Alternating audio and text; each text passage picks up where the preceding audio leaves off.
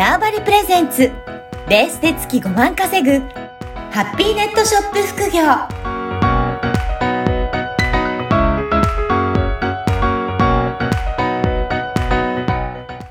こんにちは、小ラボの岡田です。こんにちは。可能性を広げるネットショップアドバイザーの小城由美です。おじろさん、今回もよろしくお願いします。よろしくお願いします。今日はこの番組初のゲストということで、はいえー副業アカデミー学長の小林正弘さんにゲストにあのお越しいただいてます。小林さん、よろしくお願いいたします。はい、こんにちは。よろしくお願いします。よよろしくお願いします。はい、まずはありがとうございまはい。あのー小林さん、あのー自己紹介からお願いできるでしょうか？すはい、皆さん、こんにちは。小林正弘と申します。はい。今、ご紹介いただいたあの副業アカデミーという、副業の専門スクールを立ち上げておりまして、えー今、5年目に突入してます。で、あの、サラリーマン時代に、はい。将来のお金の不安をきっかけにうん、副業をやろうと決めて、26歳から副業を始めて、はい。そこからもう20種類以上、30種類ぐらいですね、あの、いろんな副業をやって、はい。あの成功したり失敗したりしたんですけど、それで5年ぐらいで、あの、副業がうまくあの伸びて、はい。本業よりももう10倍以上、へえ。伸びた経験ができて、人生が変わったんですよね。はい。でこれから日本の多くの方が副業必要だろうとうん予測をもうしてたので、うん会社員を31で辞めて、はい。ここからあの副業を教えることを本業にししようということで活動を始めてですね、はい。しばらく一人だったんですけど、うん。あの、途中から本出せたりとか、はいいろいろこうご縁があって、2017年に、あの、一人じゃなくて組織だって、ちゃんとあの、副業のスクールやろうとはい決断して、えっ、と、副業アカデミーという副業のスクールを立ち上げて、うん。今20種類前後ですかね、あの、いろんな副業の講座を運営する、い、わゆる、まあ、塾みたいな、スクールみたいなえーことをやっているっていうような、そのような人間です。ああ、そうなんですね。はいい、や、小林さん、あの、その、今も20種類以上いろいろ試されたっていうことで、例えばどういった副業って、や、今まで経験されてるんですかね？あの、レベルとか種類でいろいろやってきたんですけど、んあの大きく分けて2つ副業って種類があると思っていて、ほう。一つがあの実動系の、まあ、ベースを使った物販もその一つだと思うんですけど、はい自分で何らか作業する系の副業がまず一つあって、はい。これは例えばインターネット物販とか、うんライティングをするとか、うん。うん。えーコンサルティングをするとか、はいえー例えば講演、あの、スピーチですね、講演業をするとか、えー例えばあとは動画編集をするとか、うん。うん。まあメルマガを書いて何らかコンテンツを販売するとか、情報発信ですね。こういった実動系の副業っていうのが、まず様々やってきたというのが一つ。はい。あと、すごい得意なのは、あの、投資系副業。いわゆる、えーお金がお金を生むじゃないですけど、資産をつ、ううあのう増やしていくような副業ですね。まあ、資産形成なんで副業って言わない方もいますけども、うん僕からすれば、あの、本業以外のサイドで、えー収入を増やす仕組みは全て副業と思っていて、はい。あの投資系の副業もかなりやってまして、まあ、具体的に言うと、不動産投資、あの、大家さんですね。はいアパートとかマンション1棟持つとか、区分マンションを買うとか、こういう不動産投資、あとはえー株式投資とか FX のような、まあ、トレード系ですよね。うん。うん。あと最近ですと、あの、暗号資産、デジタル通貨、仮想通貨ですね。えっと、こういったところとか、投資信託とか、えーそういう投資系もかなり幅広く、あの、うんやってきていると。まあ、そういったものがもう気づけば20個以上になったっていう、そんなような感じですね。そうなんですね。じゃあ本当になんかいろいろ実動系からそういったお金を投資のところまで、本当幅広くいろいろ手掛けられた経験はい。なんですね。なんで副業オタクみたいな感じで、気づいたら、あの、増えていったというか、ななんかやればやるほど収入の柱がうん。多い方が、まあ、経済的にも精神的にも安心っていうことで、はい。それですごいこういろんな種類の副業やるようになったっていう感じなんですよね。なるほど。おじろさんいかがですかね？こうやって小林さんはいろいろ手掛けられてましたけど、おじろさんはどうですか？どういった、あの、今まで経験がありますかね？そうですね。私はもう逆に、その、投資系とかいうのが、まあ、全然自分が知識がないので、うん手を出せない。やっぱその小林さんのおっしゃる実動系っていう、うん。そっちがメインで、まあでも、やっぱ本来は、あの、そう、実動系でお金貯めて、それを今度はじゃあ、そう、お金を、まあお金がお金を生むみたいな形でやっていった方が、うん。まあお金は貯まってくんだろうなっていうふうには思うんですけれども、うんうん。まあ、なんか、あれですね、すごい、すごいなと。もう、この20種類っていうのはすごい。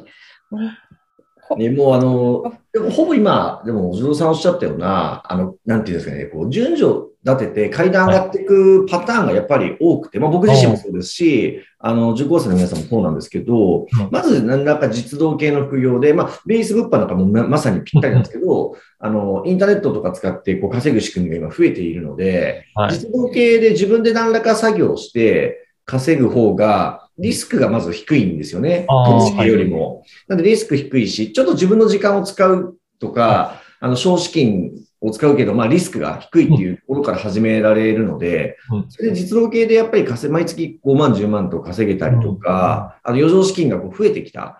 はい。にその後に、あの、まあ、今、おじさんおっしゃってましたけど、その後にこう、投資を少しリスク取ってでも、はい。やることで、自分の時間投下しなくても、うん。お。金が増える仕組うん。みをちゃんとこう勉強しながら、あの、さリスクを抑えながらやっていくっていう、この階段はやっぱ上がっていくっていうのが、まあ僕みたいに、僕もただの普通のお兄さん、お兄ちゃんだったんで、はい。あの、凡人の僕にはもうそれしかなかったというか、あいきなりこう天才的な、あの、投資家でいきなり大成功とかっていうよりは、はい。一個一個こう積み上げていくみたいなことをやってきてて、まあそれがやっぱり普通の方にも再現性があると思うんで、あ。うん。それをこう伝える側になってったっていうような感じなんですよねそうで。すね。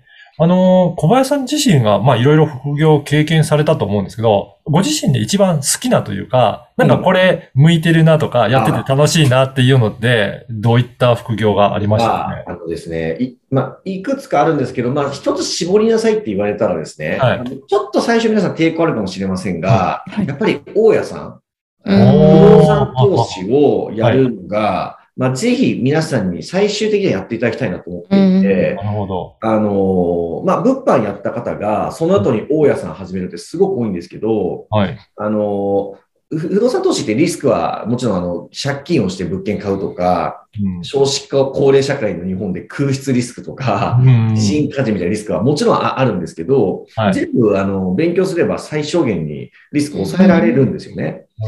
で、あの、小さな一部屋を買うパターンとか、あの、一軒家を築フルで買うっていう、ちょっとこじんまりした数百万ぐらいの規模でやるものがあれば、はい。あとは数千万ぐらいで6世帯のアパートとかマンションを買うっていうパターンもあれば、はい。今僕やってるのはもう、あの、数億円するようなマンションを土地から新築で建築するっていうのをやってるんですけど、レベルって結構いろいろあるんですよね。はい。ずっとやってきてるんですよ。その僕の場合、うん一部屋も。うん。数千万も数億もやってきてて、で、あの、二つキャッシュポイントがあって、一つは、あの、家賃収入。はい。うん毎月入ってくる家賃収入があって、で、銀行にお金返したり、諸経費、税金払っても、毎月手取りがあるっていうの、プラスが残るような家賃収入。